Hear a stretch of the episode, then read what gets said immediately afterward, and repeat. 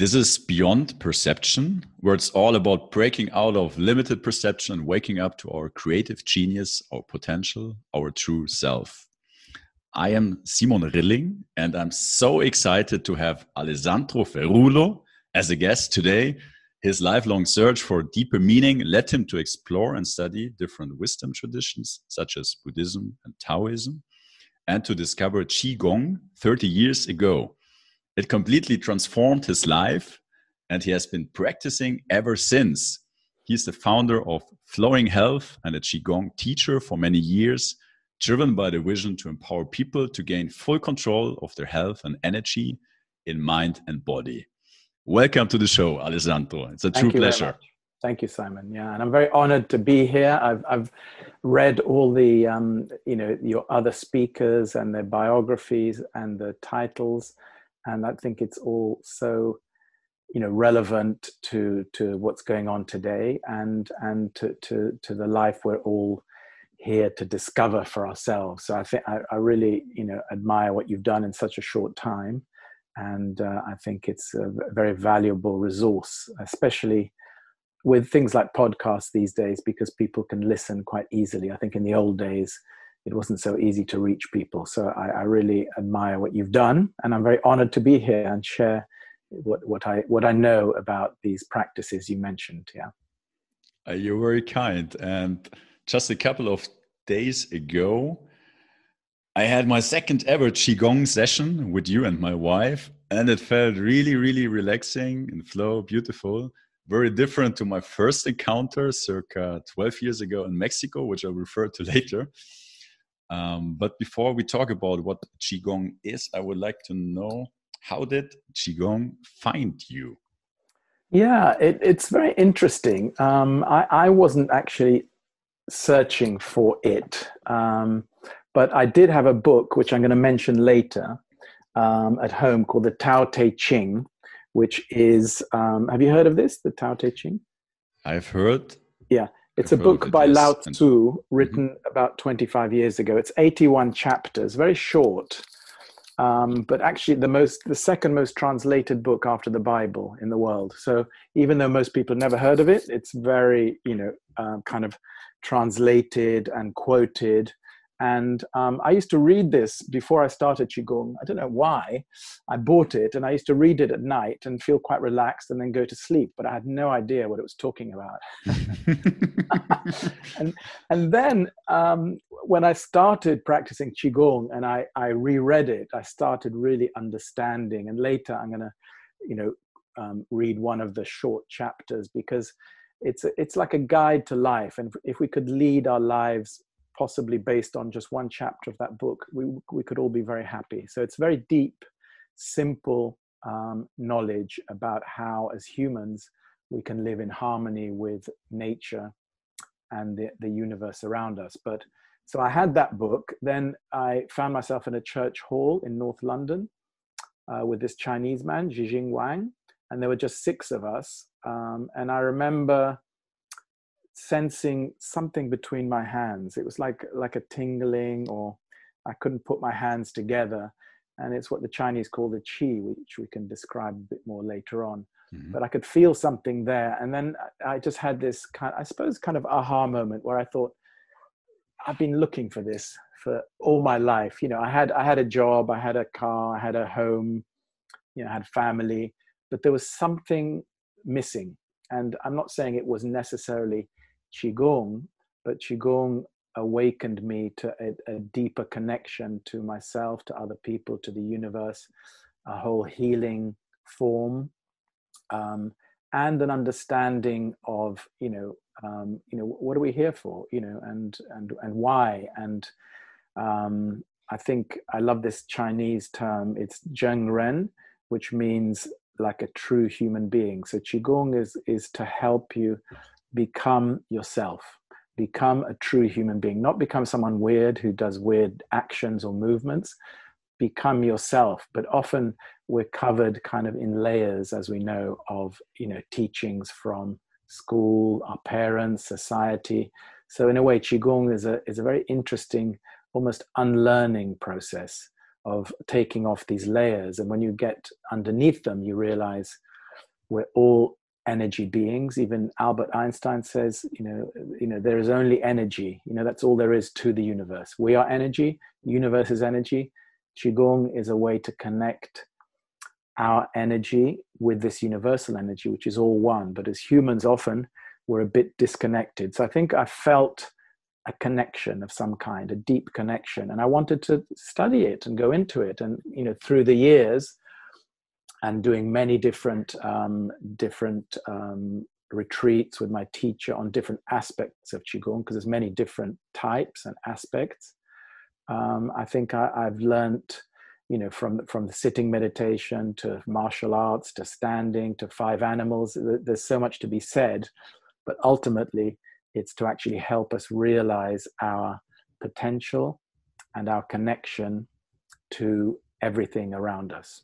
So sorry, that's a bit of a long answer, but yeah, well, a couple, a couple of uh, questions. So when you had that first qigong session or training,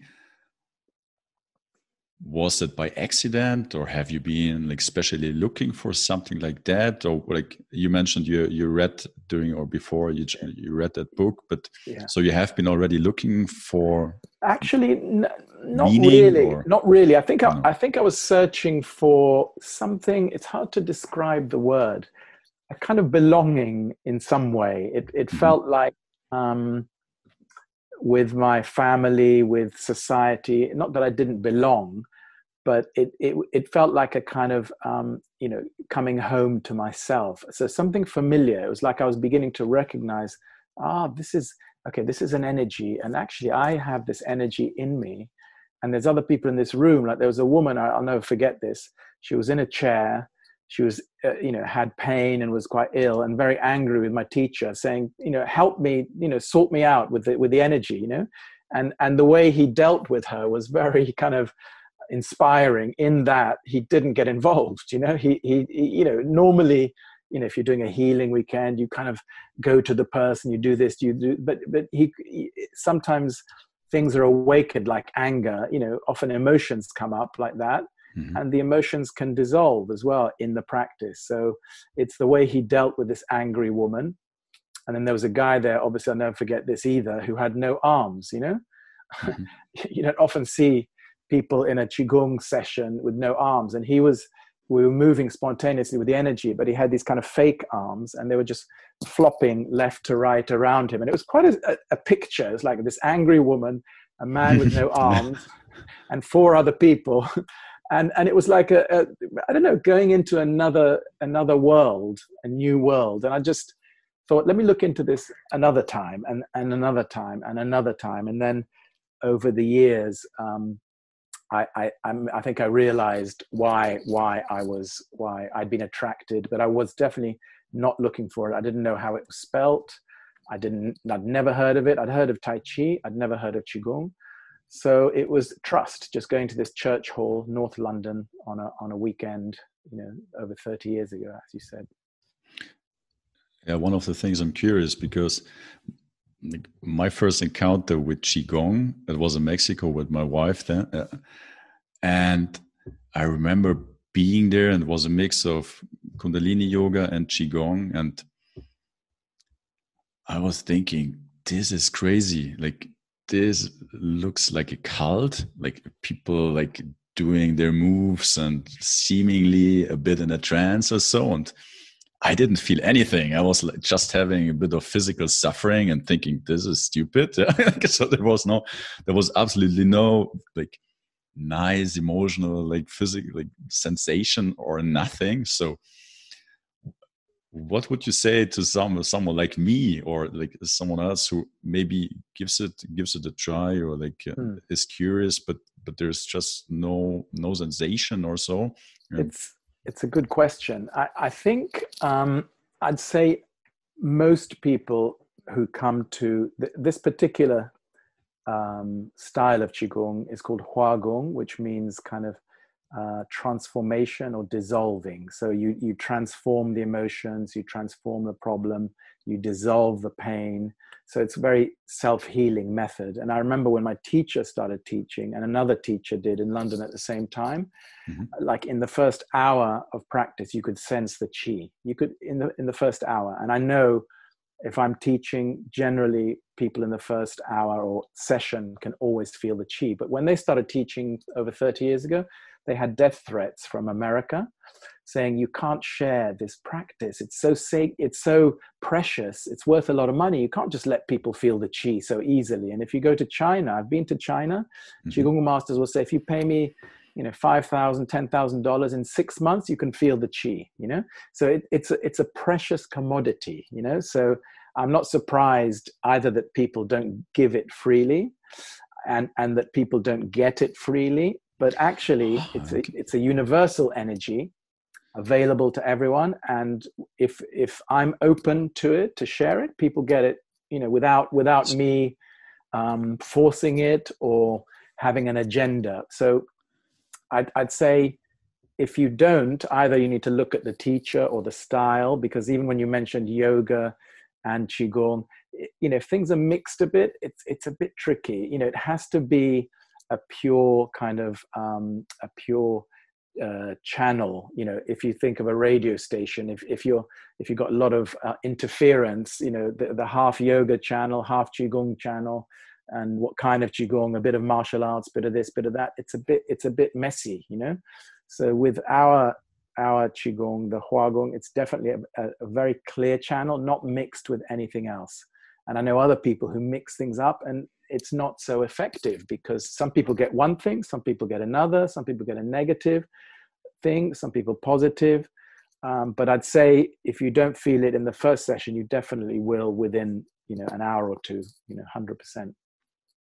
Um, that's in, that's interesting. So you would even say that it's not necessarily just me, but it's also the like the depending on the teacher like it's not, not, not depending on my yeah. openness to like feeling yeah. the chi but it's yeah. also dependent on the teacher and then yeah i mean maybe let's first like talk a little bit what's chi actually like what, what is it what is it or what's, okay. what, what's the practice about um so chi there are many many descriptions of the word but it but really it's it's the vital natural force that um, gives us life, that helps nature thrive, that basically, um, you know, brought the universe into being, and you know that where we came from, where we'll go.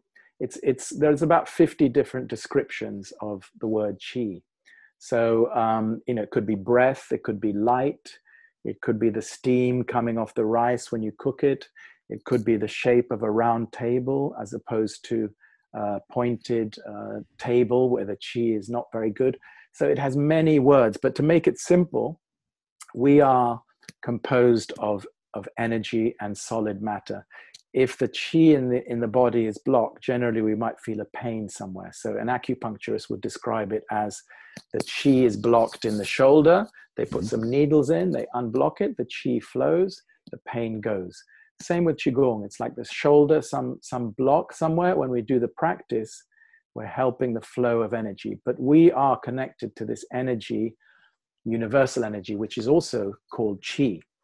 It's all one energy, but as humans, we tend to have been either um, disconnected or we disconnect ourselves. You know, we think that, you know, if we eat and breathe and um, drink you know this keeps us alive gives us energy. Many people think that's enough but actually if you kept doing that um, you couldn't survive. You couldn't live forever. There's what, what is it that keeps us alive? It's not food air and water. They help but it's this vital energy or chi. When the chi is cut off we're, we're gone from this earth.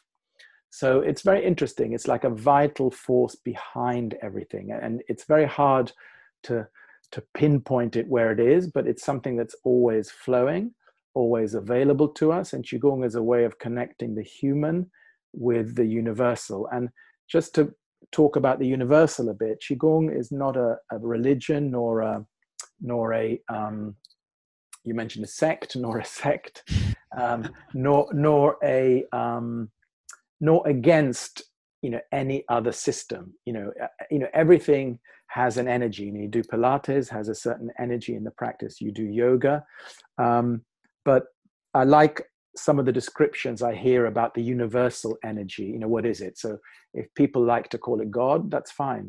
nothing, Qigong has nothing against God is all encompassing. Um, I, I, hear some people call it the field of all possibilities. Some people call it the unknown. Joe Dispenza talks a lot about the unknown, dipping into the unknown, then you get the healing. Um, all that is, capital A, everything that's there. Natural law, the Buddhists talk about. Um, so whatever we call it, but simple word is chi, you know, energy. I'm energy. There's a universal energy. When I connect with it, I know that it has benefits for me. When I help other people connect, it has benefits for them. Often, if I'm teaching, people get much more benefit than I do. You know, so it's not me doing it. Even I'm only connecting, helping. They're getting the healing, the energy. So I've had, you know, I've seen people sometimes come for ten years they can sense the energy a bit here and there. Somebody comes once, they feel the energy all through the body. They feel heat, their anger's gone. It's like, wow, you know, in, in one session. So actually, the, the, the, the, the one factor is that we can practice, we can connect. Another factor is our own, um, what's the word? We can call it our, our own karma, our own, you know, how, how our belief system is, um, what we've done in this life, good, bad, ugly, what we've done in the past lives. So, in a way, some people much more easily um, can get healing than others. I mean, just to give you an example, um, I had one lady, good friend of mine, Margaret, and her friend came to Qigong about 30 years ago. They both had breast cancer and were given six months to live. And Margaret practiced every day and she lived 28 years you know and the other lady didn't mm-hmm. practice and died within six months I, am not saying that this is a general rule mm-hmm. but it's like why did margaret why did she choose to practice did why did the other lady not knowing that it might help and um, so it's like what what is it in us that that enables us to stay open and to receive and i think that's a general lesson in life some people are more open to others and and I love what um, Wayne Dyer. Do you know Wayne Dyer? Yes, I'm. You heard of him? Yes, yeah. He, he, he said a beautiful thing about mm-hmm. the ego. You know, we all have ego, which helps us to protect us, keep us safe most of the time, but sometimes it's a bit troublesome. And he he says ego stands for edging God out. Mm-hmm. Yeah. Yeah. if, if I think, oh, I'm going to eat, I'm going to drink, I'm going to take all these vitamins, go to the gym every day, I'm so amazing, I'm so healthy, I'm so vibrant, I'm so successful. I'm not giving, you know, um, gratitude or you know connection to something beyond you know call it god call it the universal energy in the end it, it turns out badly and i you know i'm sure you know people i've known people on the outside very healthy physically. Everything looks mm-hmm. really good and they died in their 30s or 40s of some immediate heart attack or tumor. It's like but they were so healthy healthy on the surface. Chi is like internal energy balanced. So when when this is balanced internally and connected to this universal signal if you like actually that's one of my favorite terms universal signal. It's like it's like a something emanating energy, and we need to just tune into this signal. Um, so, yeah, I can't remember the question, but I, I got a bit carried away. oh, super, super interesting. So, so like literally, like um, qigong is the practice of reconnecting to to the qi and having it circulate in your body. Yeah, or... it's as, it's it is as simple as that. Now, it's as simple as that. But when we connect with it, then the key is to stay, we say stay in tune with it because we can connect with it and then what? But when we stay in tune, then the energy starts flowing. The energy goes to where is needed. Sometimes we're not even aware we have some problem, for example, in the in the liver. You know, liver is is generally you know related to anger, depression, emotion. So we might be someone quite depressed, just for example, or angry person They they do qigong. I, I have a I have a I was tested kinesiology. Kinesiology. kinesiology. Yes, that my liver is weak. Just last week. Yeah. okay, so just for example, if we did a a qigong session which mm. focused on let's say that it's called the wood element is liver liver is wood so springtime is when people with you know imbalance in the in the liver often get quite um, you know either get get ill detox feel a bit out of sorts you know. But if you did a good qigong practice you know practicing on the wood element without even knowing that you're practicing for the liver it would help your liver and strengthen it. You might find the emotion is transformed settled but you haven't focused on the problem. So the the chi goes to wherever is needed. It has an intelligence. And this has happened in many cases, and people can read about it on the internet, like with cancer, where people's cancer disappears without them focusing on the cancer. They're just doing mm. they're doing the practice and something disappears. Like the energy goes to that area, wherever it is, and clears something and it's gone. Um, but I don't want to make claims. I'm, you know, very careful not mm-hmm. to make mm-hmm. claims. But there are qigong hospitals. People can read about it, and um, I think many people come to qigong with very serious illness. You know, often pe- I've seen people come, you know, near death, uh, multiple sclerosis, ME, all kinds of issues when nothing else can help them, and then something happens in qigong where they're they're receiving this nourishment from this universal energy that's all, was was always there. And then they often become healthier than they were before the illness. It's amazing when you see it.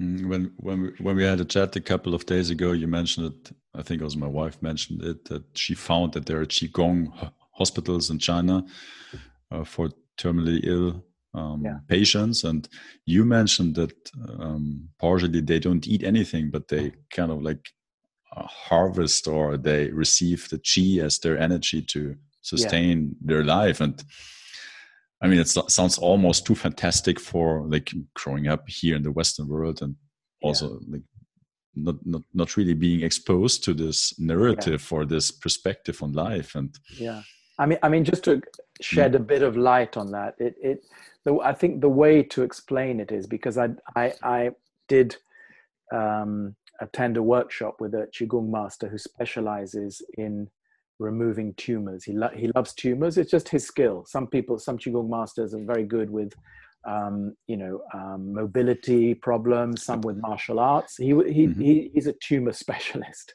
and in China he has millions of people in the parks listening to his tapes or CDs where they listen and it helps their immune system, etc. But so I saw him actually um, uh, remove tumors like in, in front of me. But what was really interesting was he said uh, to the woman, for example, who had the tumor, he said, Do you remember when this started? Because every problem has has the, a root to the problem. If if he doesn't go to the root, he can't help the person generally. And most people don't go to the root of the problem. So in the West, just for example, I'm not saying tumors are always come from some trauma, but a lot of the time they tend to come from some you know the body under stress. They tend to you know? Mm-hmm. So if we can reconnect with that stress and make a decision to get better. So he said to this woman have you decided whether you know can you reconnect with when this happened? It was like 12 years before something traumatic happened.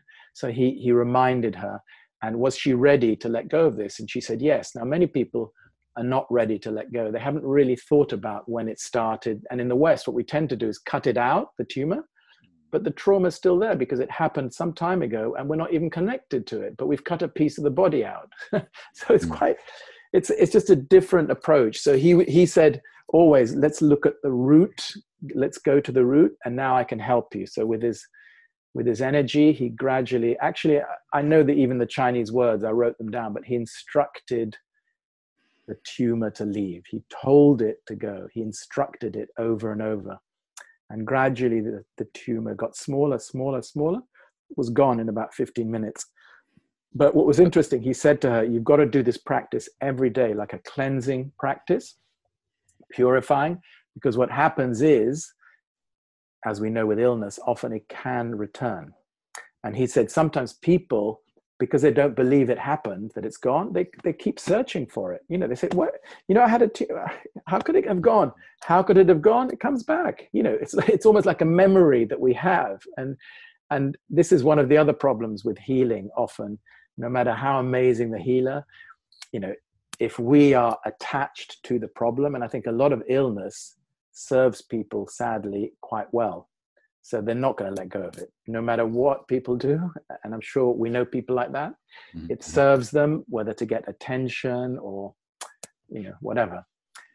But what I'm trying to say is we all have a choice. So um, having seen it, you know, I know that it's possible. Well, like, if I may ask, what kind of tumor was that? It was visible, and then it was it yeah, was getting visibly a, it, smaller. It, it, was a breast tumor, which was maybe maybe four centimeters across.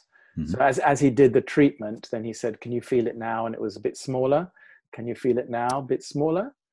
Can you feel it now? No, can't feel it. So you know, and and I've seen him. He I, I, I can't remember his name off the top of my head. Um, mm-hmm or how to pronounce it, but he's he's he's on YouTube, and I've seen him in an audience of women full of you know all with you know some problem many of them with tumors. So he's treating a woman on stage to remove her tumor. The doctor is there with her and he's measured the tumor. He says this is the size of the tumor. Her own doctor. He measures it. He does the treatment. Measure treatment. Doctor certifies that it's gone. And then he says in the audience to the women, mainly women, he says, has anyone else's tumor gone? And all these women going, yeah, me, me, me. So it's a chi, it's, we call it a chi field is created, an energy field, and that's a healing field. And these women weren't putting attention on it, but he was treating one woman and the others were being treated. So it's quite, it, in the West, as you said rightly, mm it's hard to get our head around it. But when you've seen it, and I've seen it many times over, um, it's it's quite. Um, but but we also have to be we have to be open to it, and we have to. I'm not saying necessarily even believe, but we have to be um, open to wanting to let go of something, because I've seen him with women also.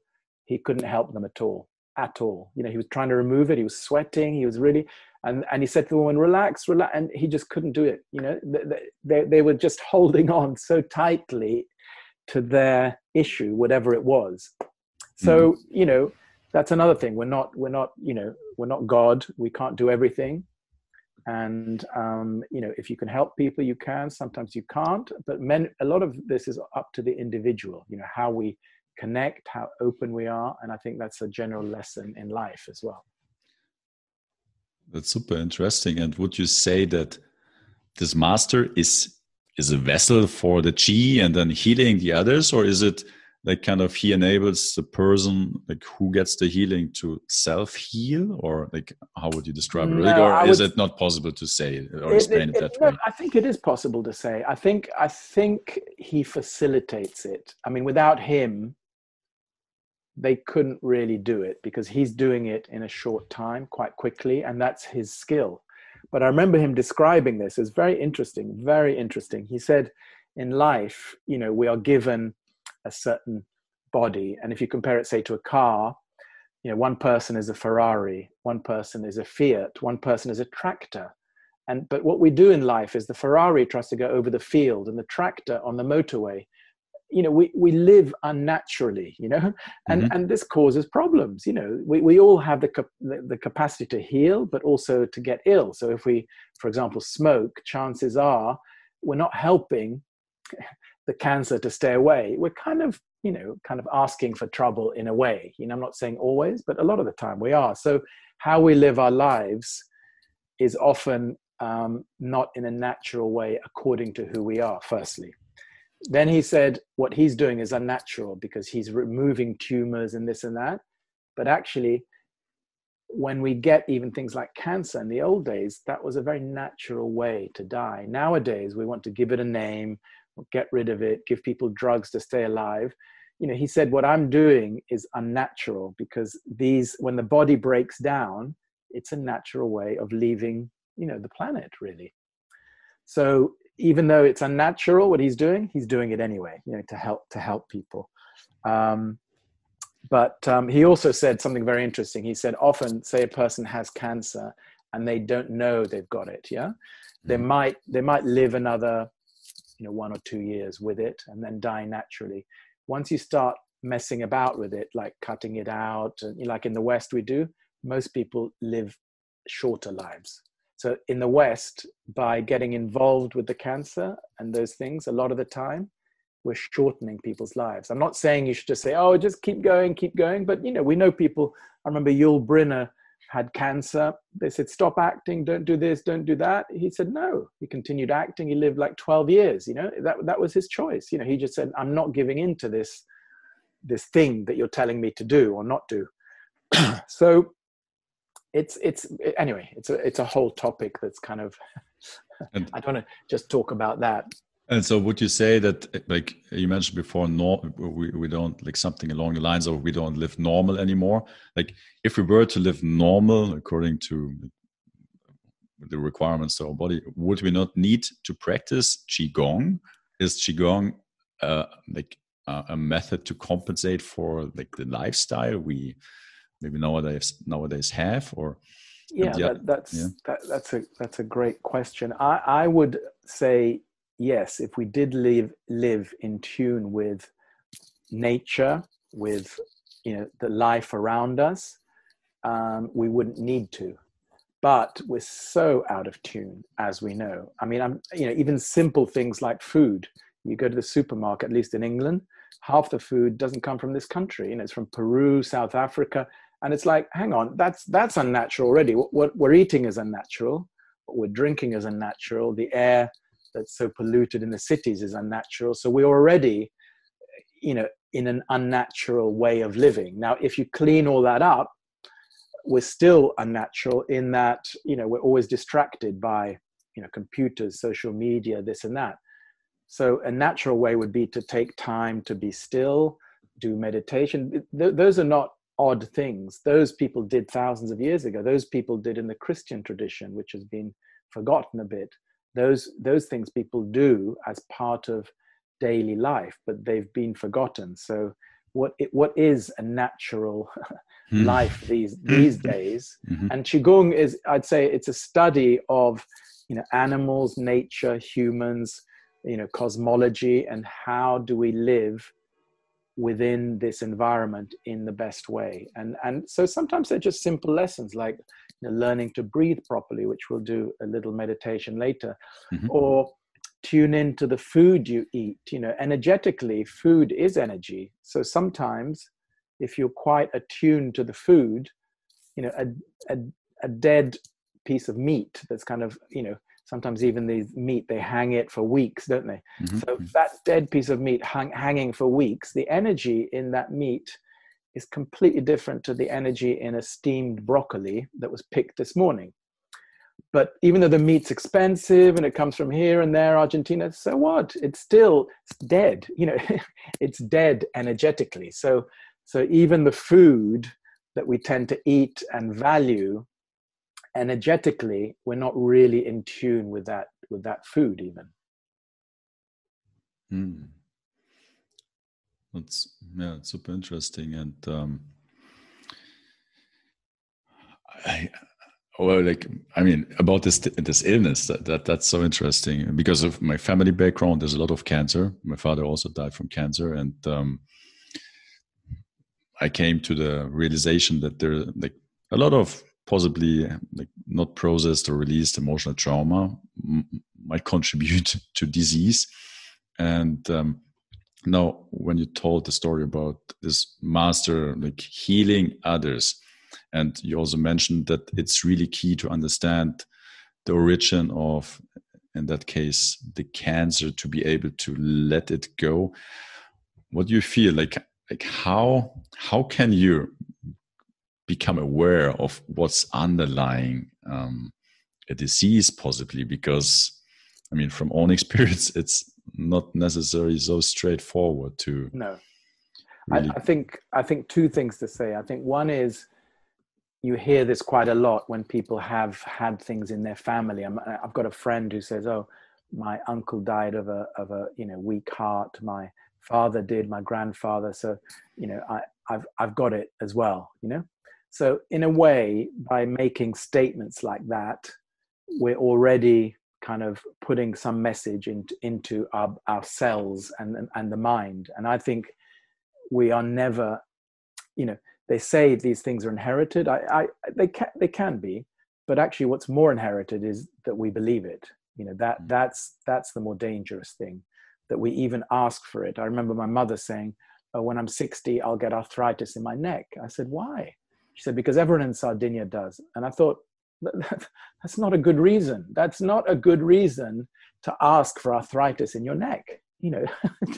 So so it's like that that belief system. So that that's one thing. But the other thing is that um, if we practice and we are in tune with our bodies doesn't have to be qigong but you know we need to be present to the body the energy system.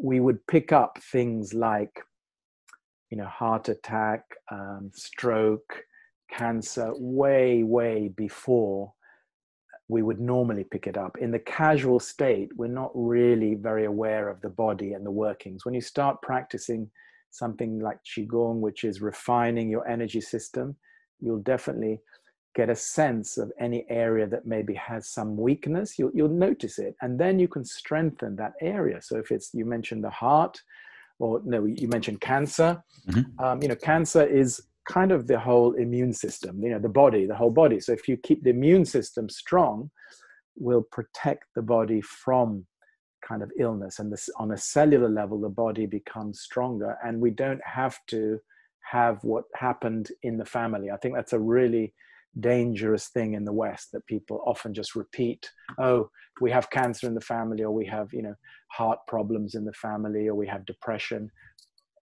Me too. Yeah. You know, okay. Uh, you know, do you want it? No, not really. So I'm not saying just ignore it.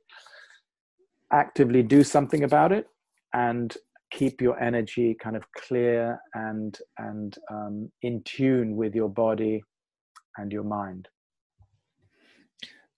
And would you say that, um, like, no matter whom or where you start, like with whatever, whatever awareness of energy or not, or sensitivity or not, you will have a benefit from it, and you also train your sensitivity at the same time. That, like, the more you practice, the more you will actually feel like or have sensations. Yeah. Like, yeah. I remember also one of the like in our session you did uh, for us, which was really nice. You had this um, part where there was this imaginary energy ball, and it was kind of um, like imagining to put your arms above it and oh, kind of have them like hang down instead of yeah. holding them up and yeah, yeah, yeah. and and yeah there, on my side there was still some effort involved yeah it was not completely hanging down but like like for you like practice is it literally just having your arms like hang down and you could be there for hours or?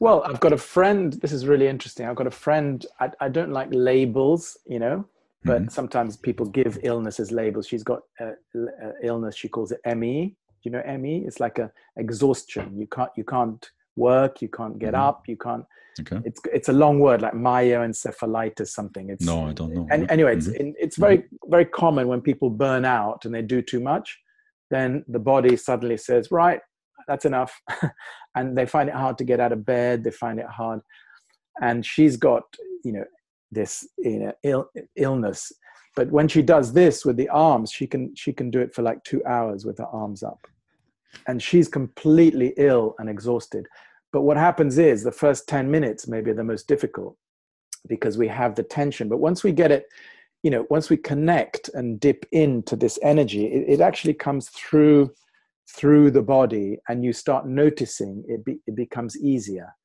So I, I would say everybody do, does get it, everybody can benefit.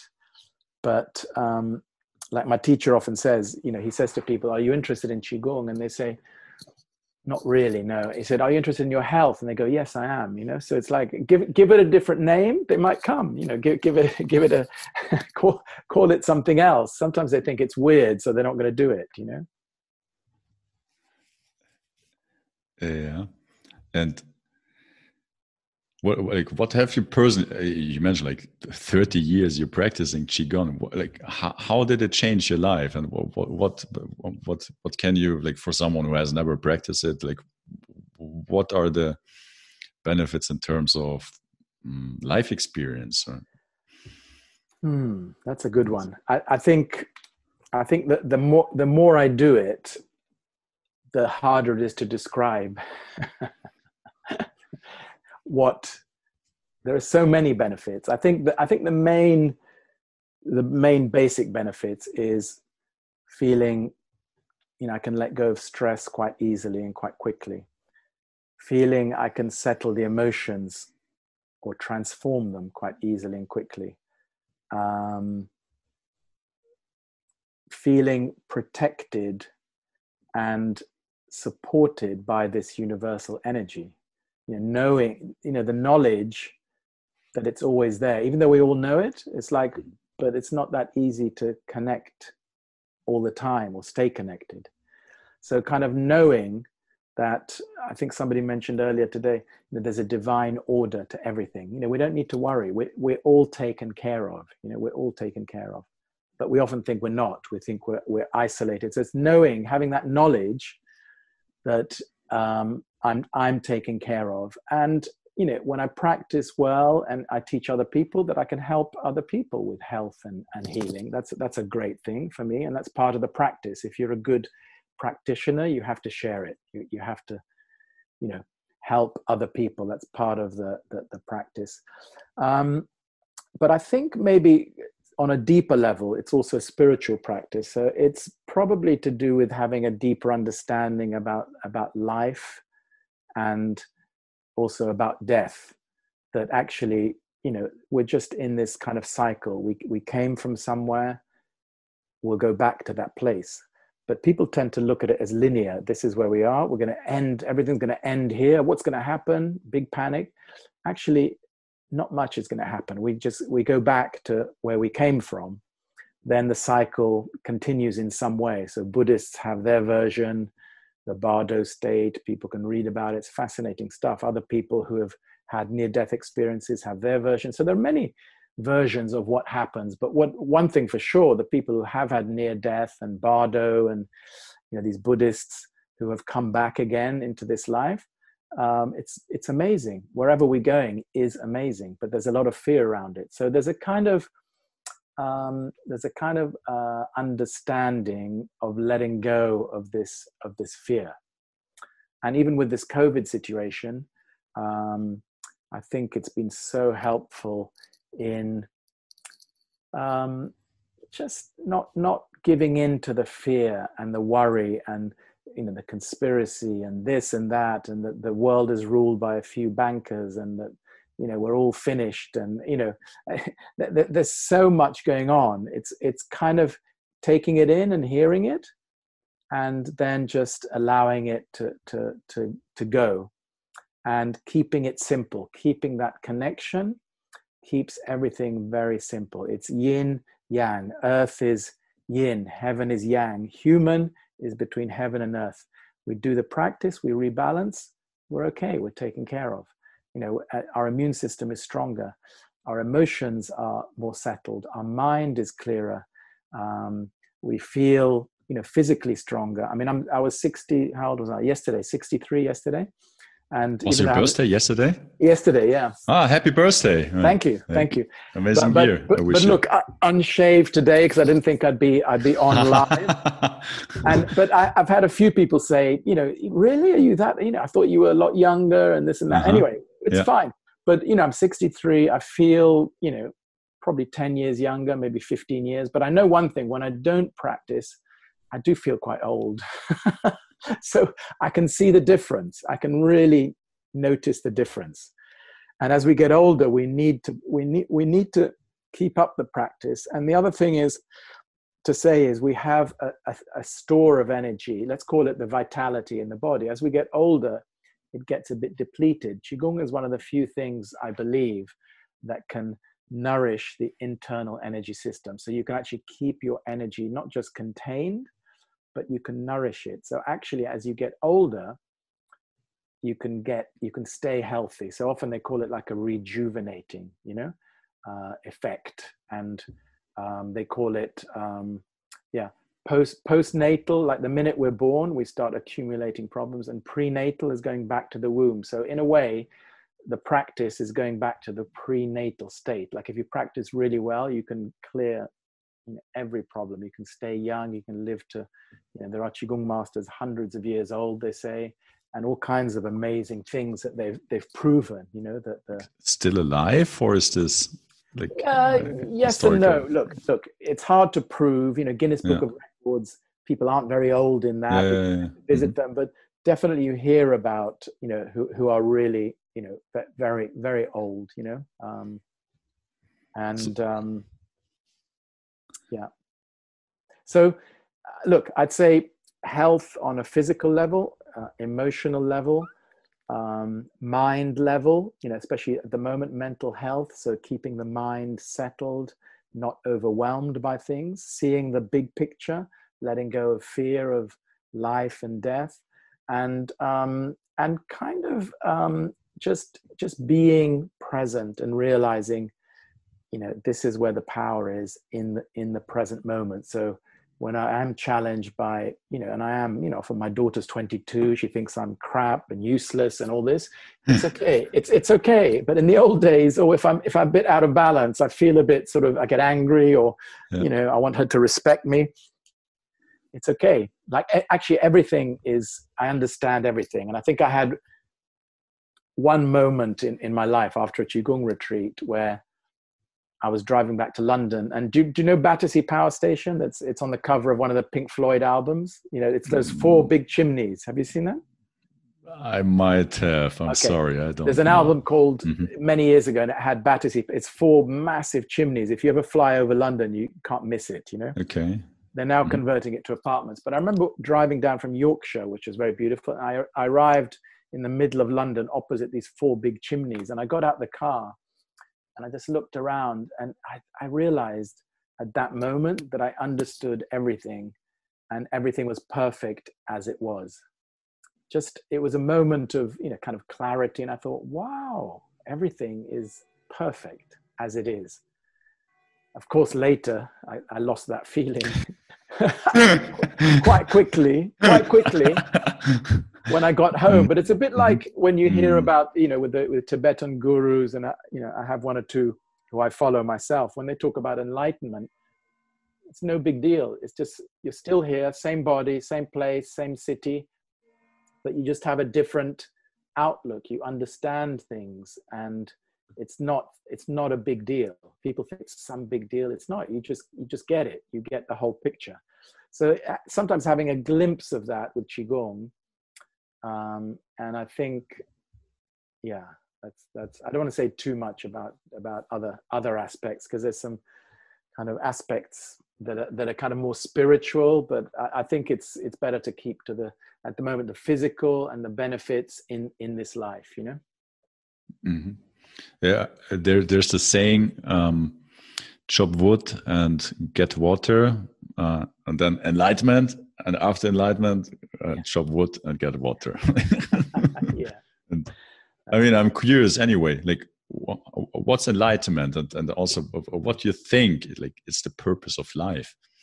If you're, yeah. touching on the like the questions of like, death and life, and like, and also you like I know that you you've been studying Buddhism and Taoism. Also, like how did that change your worldview, and also yeah. possibly perspective on who you are? I, I, I, think it's really hard to, to, to know, you know, exactly what the purpose is. Um, I mean, I, I love the Dalai Lama, and you know, he he he's great at breaking down the fact that, you know, his religion is kindness. It's not Buddhism, you know.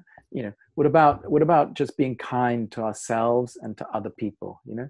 And what about just being happy? When we're happy, we can bring happiness to others. What about just being you know accepting of what is? What about what about just um, just being fulfilled in ourselves and then bringing you know fulfillment to others? You know I, I don't believe that it's something you know amazing. And i know i think we all know people you know very wealthy but you know often that that can bring a lot of issues you know? And i remember the dalai lama saying he knows loads of very rich people but none of them have peace of mind and they can't buy it either.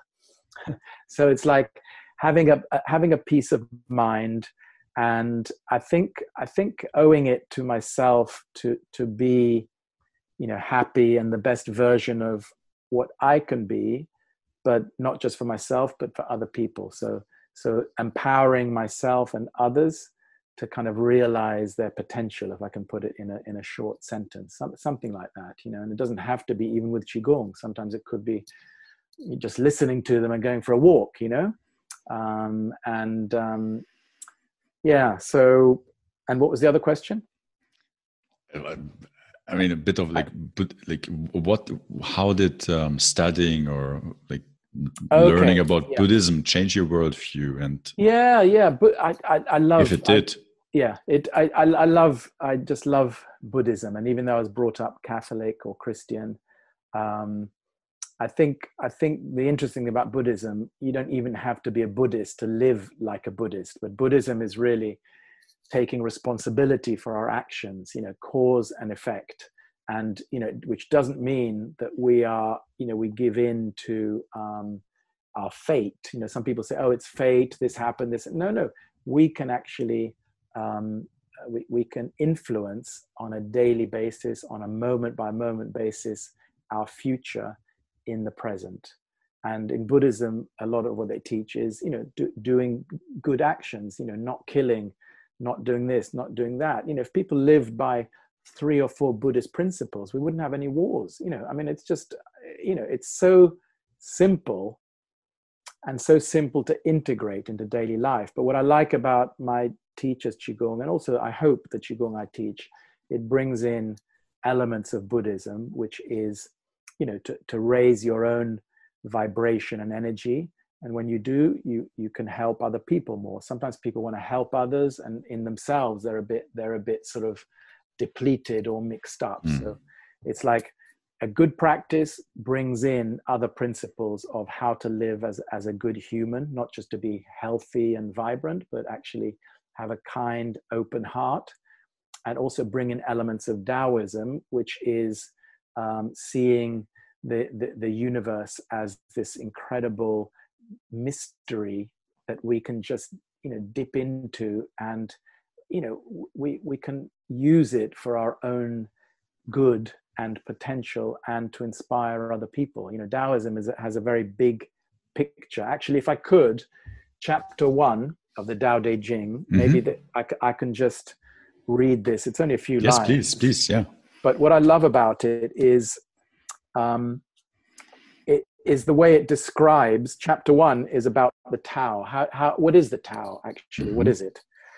and it's a bit like god if somebody if, if you say the word god to one person it's it's a man with a beard to mm-hmm. another person it's a woman to another it's mother nature to another it's beyond everything you know and once you say the word you can't describe it you know and that's what i love about the the taoist thing that it's almost it's so mysterious and i feel like when we are open to that and aware of it, life is is much more magical. You know, I think life has become very scientific these days, mm-hmm. and people just think they know it all. The scientists know everything; they've worked it out, but they can't even work out the Big Bang. You know, they need that big thing where you are in Switzerland to, mm-hmm. to see what happened. But even when they see what happened, doesn't mean it did happen. That's just a theory. You know, it's, it's, I mean, it's such a waste, sorry to say, but it's just, it's like, what's the point? You know, we're driving around in these metal cars with petrol and we're trying to work out, you know, anyway, that's, a, that's another issue. Look, because science can never prove, actually, what's really interesting, a lot of science is beginning to prove what Buddhism said 2000 years ago. So now the science and Buddhism, you know, how the mind you know you can wire can, up the mind to, can you give an example yeah so there's a there's a priest uh, matthieu ricard he's called he's, mm-hmm, a, he's, mm-hmm. a, he's a french do you know him yeah buddhist yes yeah mm-hmm. and he they call him the happiest monk in the world so he wires up his brain with all these sensors and he says right now i'm going to activate the happy part of my brain and then it goes to the computer ding the happy part now the sad and he he shows how we can influence the brain in a moment. So we, we have a choice at every moment to be happy, to be sad, to be depressed. But most people don't have a choice. They're just unconsciously that way. So Buddhism gives gives you a kind of hold over the mind that is quite quite amazing. And Qigong is very similar in that way, but Buddhism has a lot of very useful techniques for you know emptying the mind, breathing. Later we'll do a mini this mini meditation, which is kind of part Qigong, partly mm-hmm. uh, kind of Buddhist ideas. Um, but it just gives a kind of uh, gu- guidelines, which I think in this life doesn't mean you have to become it, but you can integrate at the moment. And I think during lockdown, all these things, a lot of these principles where you know you live a kind of healthy and, and to do with environment you know you, you if you lived according to certain simple principles this world would have no wars we'd all be working together but it's the human nature of you know whatever ego, wanting things a certain way that leads us into these issues. Anyway, the Tao, Tao literally translated is kind of the way or something beyond what we can describe. Mm-hmm. So the Tao that can be told is not the eternal Tao. The name that can be named is not the eternal name. The nameless is the beginning of heaven and earth. The named is the mother of 10,000 things. Ever desireless, one can see the mystery. Ever desiring, one can see the manifestations. These two spring from the same source but differ in name. This appears as darkness, darkness within darkness, the gate to all mystery. So when I first read that, I thought, what? what are you talking about but you know if you if you not so much study it but it's like look the minute you name it it's not what it is so so what is it actually it's something beyond what we can even conceive but that's what gives life to everything. And that's very comforting that it's something beyond man-made words. The minute you call something a rose it's a pity to call it a rose. It's more amazing than a rose this thing. It's like something amazing. Minute you call it a rose, you know, a certain kind of rose, you limit it, you know. So, you know, the Tao, you know, this this mystery is something magical, and I think qigong is just one way of reminding ourselves that when we let go of the ego and we stay connected and still to this um, unconscious or un- unknown, as uh, Joe Dispenza calls it, mystery, miracles can happen you know amazing things happen you know. And i think from a qigong point of view the mind you get a lot of you know you can get inspiration solutions creative ideas because the mind is just an incredible um, you know creative outlet but most of the time it's crammed with with rubbish you know? So in buddhism and qigong and taoism it's like em- empty the mind then everything can can come in you know? Everything that we need or inspires us. That's that's wonderful. And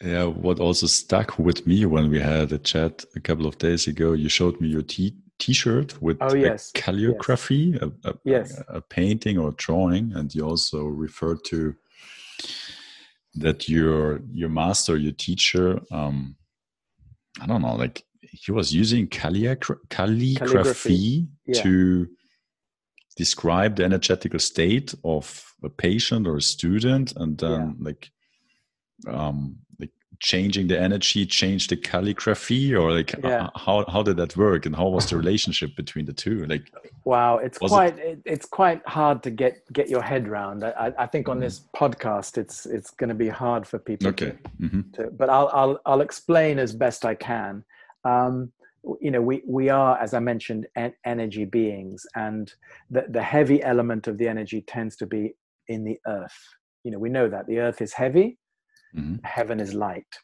as humans our energy tends to be a bit mixed up in other words we're thinking a lot we're holding stuff into the body so the heavy energy tends to be in the body mm-hmm. the mind is a bit overloaded the feet not truly grounded into the earth So we're kind of a bit disconnected. In that state, um, my teacher has a has a skill where he he he does you know Chinese calligraphy painting. So he just does beautiful characters. But if he tunes into a person's energy, he can do a calligraphy that's reflective of their energy.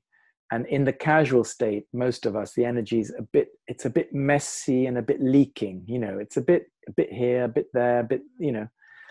That's normal. That's our normal state. Nothing nothing unusual about it. But if somebody's very ill often their energy state can be very dispersed from the body just for example if somebody is in a coma excuse me we talked about the chi is the is the subtle energy in the body there's another um, word called the Shen.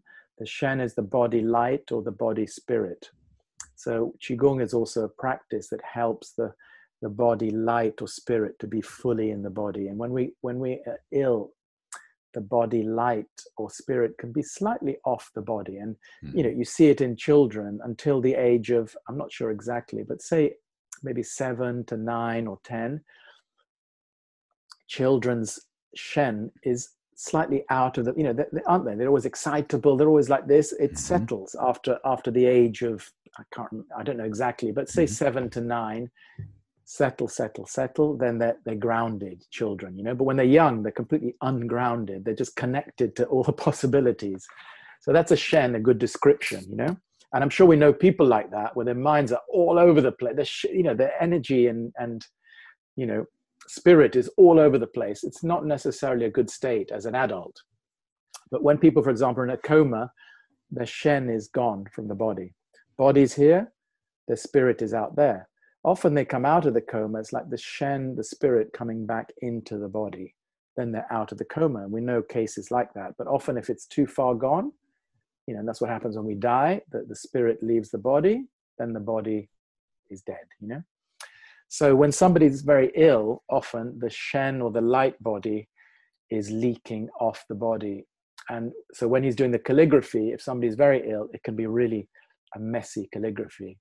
So he visually sees the energetical state yeah, of. He, he says it. Very, he sees it very clearly and puts it on paper, and then you look at it, and it's just a, a mess, but but a clear mess. He can describe it fully. He can say the hips. You see the energy leaking from the hips uh, the heart area, the emotions. Can you see it? And you can see it in the brush strokes. It's like a messy thing.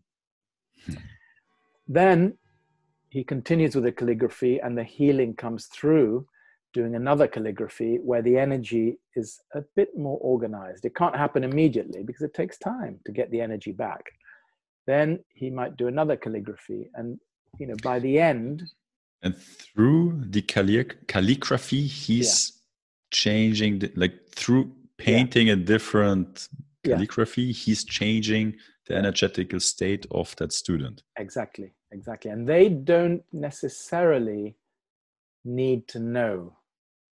They still get the effect. So they could be lying down asleep. He, he can still be doing it. So, and you know, I, I was there once on a, on a retreat and he was tuning into um, somebody who had Lyme's disease. Do you know Lyme's mm-hmm. disease? Mm-hmm. Yeah, when you get and and it it had gone to his brain, and he he'd he couldn't talk anymore. So for three years, he'd he'd lost his sense of speech. Wow. Yeah. So he tuned into him, and and did this for quite a long time. Maybe an hour it took the calligraphies, and then he said to this person, um, "Say something. I want you to talk." And he said something. He talked first time in three years say something else. He, it was a bit difficult, but he talked. It was, it was miraculous, mm, miraculous. Incredible, yeah. And next day, we all got together. There were like 40 of us in this retreat. And he said to this person, say something. And the person couldn't talk. And he said, that's because the mind doesn't believe it. You know, the healing, it, uh, it's what I said hmm, earlier. Sometimes yeah. we think the tumor's gone. Where is it? Hang on. Well, you know, can't just go. So often it's the, the fear or the doubt that blocks the healing. No matter how good a healer he is or other people, you know, we have our own path in life, and no matter what someone else does. So, but anyway, long story short, often if somebody's relatively healthy, the calligraphy can be quite quick-ish, and then when it ends up, you know, the energy well contained, it's a very beautiful, neat calligraphy. Probably a dot is the energy center in the bottom.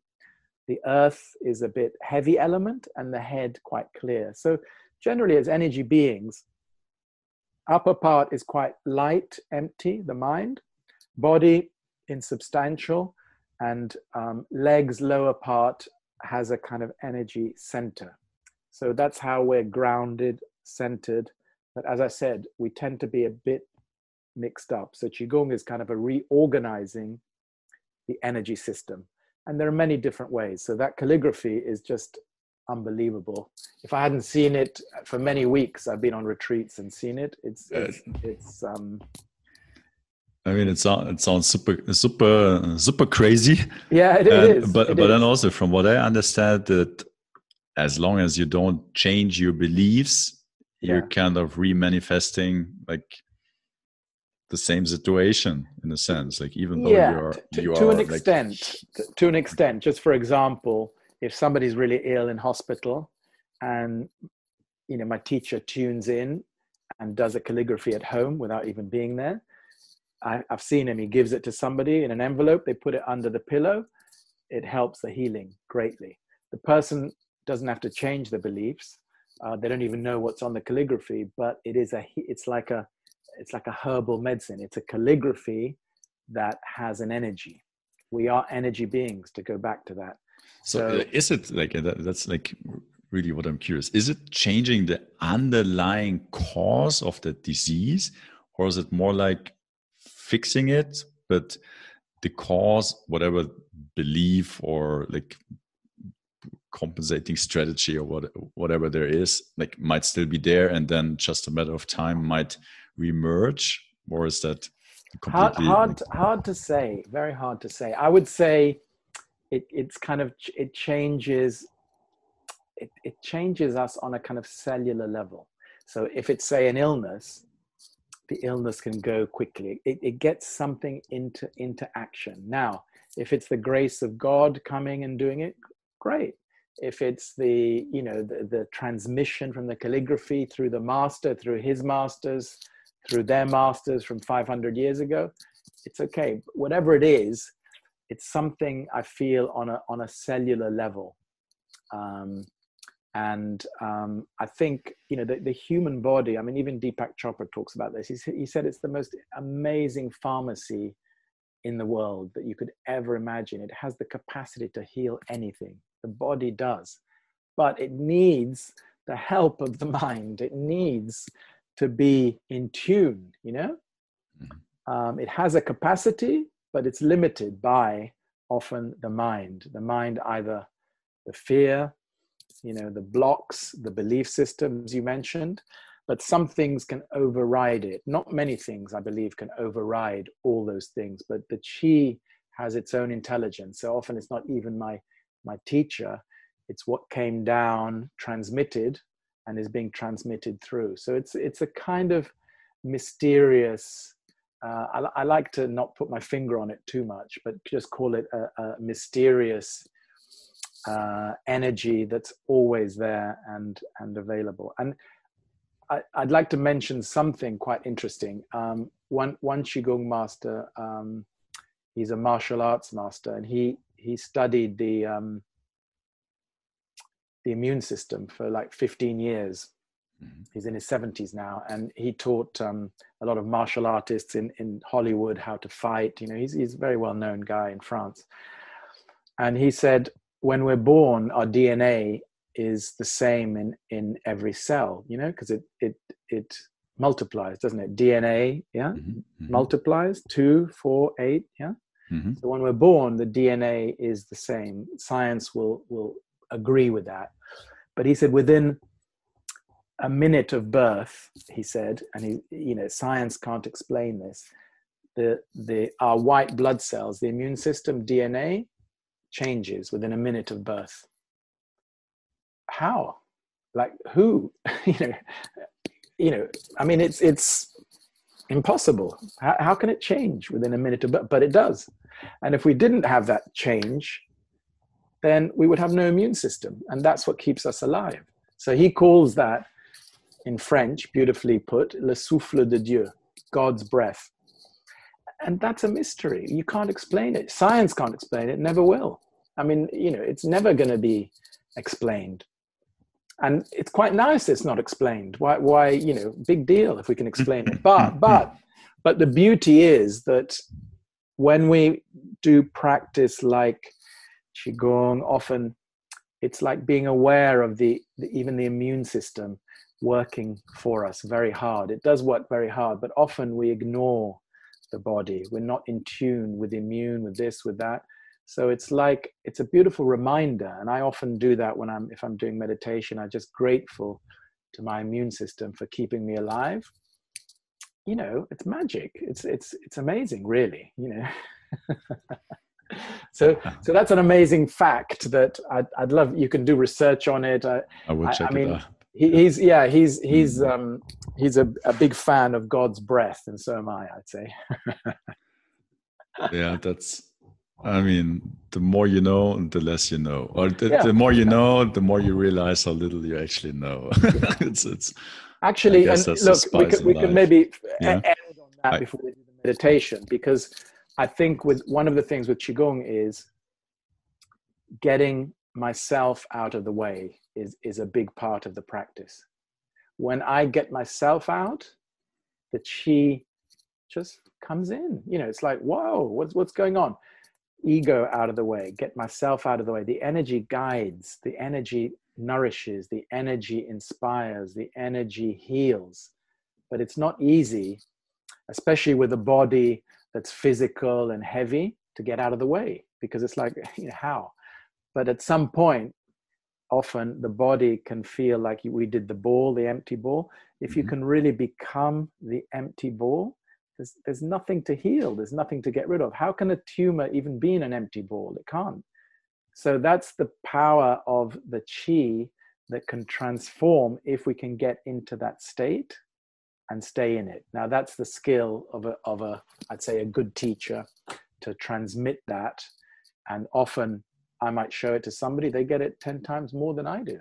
Nothing mm-hmm. wrong with that. It's not, it's not that I have more or less. I, I could just tune in, bring it, bring it in or, you know, awaken people to it. Then it's their practice, you know, and I've had people have, you know, amazing results where we weren't even thinking about their problem. I didn't even know they had it and it disappeared, you know, in an hour. So, um, but do you think maybe we could have a short meditation because we've been on for a while? Maybe people would like to. Yes, exactly. Yeah, I think perfect keyword. Yeah, I'm, I'm very curious. Now it's it's it's very short and easy, and I know I'm aware that, and I haven't listened to it yet. That you did a big, a whole hour or an hour and a half on breathing techniques. So I don't want to no it's like just go like do anything uh, you know mm-hmm. but but one of the things often with things like the, the the breath is that we tend to either hold it or we we worry about how we breathe. And there are many different techniques even in qigong. Um, one of the main techniques is breathing out from the mouth is like breathing all the stuffy air or illness out in through the nose. Is like fresh air in and stuffy air out. But, you know, something even easier and that connects us to this universal energy as well is um, imagining that every cell of the body is breathing. So we don't need to think about the breath, we don't need to think about the lungs, about anything, but every cell is breathing. And even more than that, every cell is being breathed, or we are being breathed. And actually, we are. We're enabled to live by this universal energy. When the chi is gone, then the breath is gone, everything is gone. So it's just going to be a very simple one to just sense this idea every cell is being breathed by the universe. So I was just going to say, if we just close the hands, close the fingers, that contains the energy a bit, just put them on the knees the feet can be flat on the ground. We can sit a bit more towards the front of the chair, only so that the spine is straight, because if the spine is a bit collapsed, energy doesn't flow so easily. So just an easy position, just sitting towards the front, fingers closed, eyes gently closed. And then just switch on to this idea. And often in Qigong, we say this you just kind of give a hint, don't have to think too much, too hard. Just give a hint. Every cell breathing, every hair on the head breathing, all the way down to the feet. And just noticing the breath settling in the whole body. It's like the body becomes stiller. And in the stillness, a lot of things can um, go to the right place, they can transform.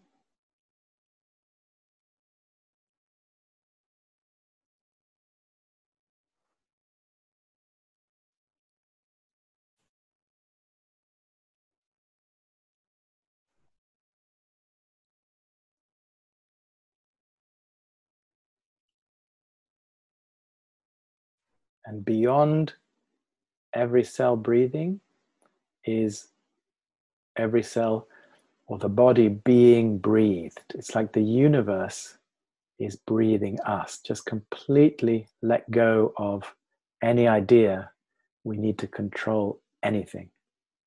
Just get a sense of being breathed, every cell exchanging light or air with the universe smile on the face. We just take it easy, couple more minutes.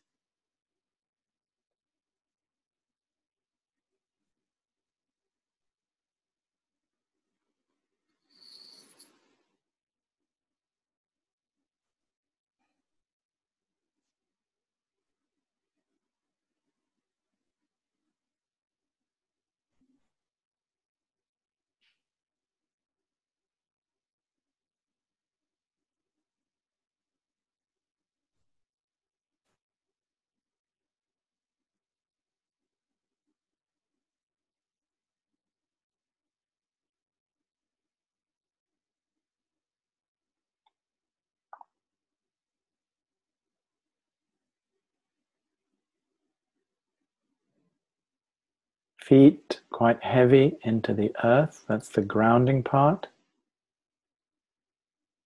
Head floated up slightly, the spine extending towards the heaven.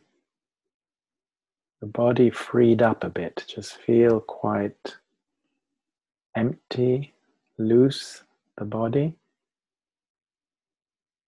Allowing the breathing to happen for us.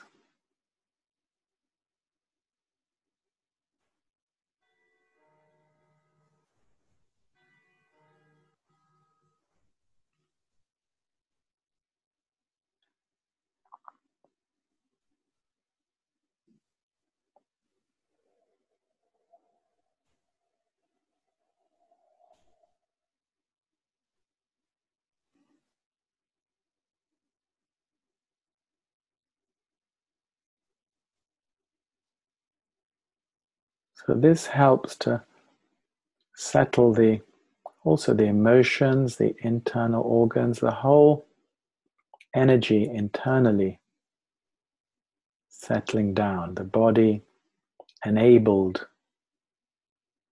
by this universal energy. Can do some rubbing on the knees, just more aware of the physical body, squeezing the knees, because if we do this, often we can go on for quite a while, but it feels very comfortable. You can end up staying for a while, which is not a bad thing. But I think on the call, it's been quite a long call. So I think we can just do some rubbing and more aware of the physical body, rub the hands together, move the fingers, become clearer. So this is a very simple one that, you know, if we feel a bit emotional. Just close the eyes gently, go into this state of being breathed, and should take us quite quickly into a deeper state. I don't know if you've noticed anything yourself. That was very peaceful. good. That's that's oh, good enough. Beautiful. Thank you very much. Good, yeah. good enough. Yeah. Mm-hmm. No, and um, yeah, I wanted to ask you: Is there is there something you, any advice you would like to give to someone listening who wants to become more self-aware or more free more empowerment? Is there is there one single thing you would recommend or? Um, I've, I've, i wrote a few things down here. Um, actually, I haven't looked at my notes at all, but I, am noticing um, one of my favorite quotes is Ram Dass. Do you know Ram Dass? Mm-hmm. American. Mm-hmm. One of my favorite quotes is, "We are all just walking each other home." You know, just be be kind to, to ourselves. You know, love ourselves. Be kind to other people. Just keep things as simple as possible. Do our own practice. Um, and one of the things I'd written here is forgive now. You know, sometimes people say, "I'll forgive them one day." You know, forgive people. You know, right now, anyone that we're holding some resentment, and to do it for ourselves, for them, but more for ourselves to release. Because when we don't forgive, we have a lot of you know we hold on to things, and I think I realized through the the practice, it's just not holding on to anything. Just allow things at the moment this whole situation, we need to really keep the mind and body as clear as possible. So forgive yourself, firstly, forgive others immediately, and you know, connect with your own peace of mind, keep your you know energy connected and stay positive, kind to yourself and others, and walk each other home in a nice way. I mean, that's the perfect, the perfect ending, I guess. Yeah. Sounds amazing. Thank, thank you very much, Alessandro, for your time, for your wisdom, sharing your experience. It was really amazing. Uh, just listen, listening to you and uh, learning from you. And um, thank you very much. Yeah. It was great. Look, I noticed we're both wearing red without planning it. yeah. I, I think that's a good thing. it's a good thing. It's a good thing. Yes. Thank you very much. Thank Thanks, Simon. Much, yeah. And um, I think if anyone wants to get in touch, you'll put the links below anyway. Ex- yes, exactly. A... so I will share all all yeah. the information to get in touch with you. And if there's something you want to want to share, like um, a, a project or like like anything, like um, yeah. what you want I to think, share I with that audience, will, that will, be, be yeah, there will be. And on the website, there's information on one to one sessions online and group sessions. Mm-hmm. Um, but at the moment, I think with the COVID, there'll, there'll, be quite a few sort of free Qigong sessions on Instagram and things because I think it's time just to, you know, to get it out there, help people, mm-hmm. you know, with their, with their immunity, stay positive, stay hopeful. And, uh, you know, we're all going to come through this, but we all need to kind of, um, you know, stay in control of our own health and emotions and energy. So I really appreciate you inviting me on here. Yeah, it, it, was a it was a pleasure. Very much. Thank you very much. I will add all the resources, contact information, etc., to the to the show notes so that people can check you out, find you, and um, learn qigong. Yeah. Okay. Thank you. Thank you very much. Yeah. Thanks, Simon. Thank you.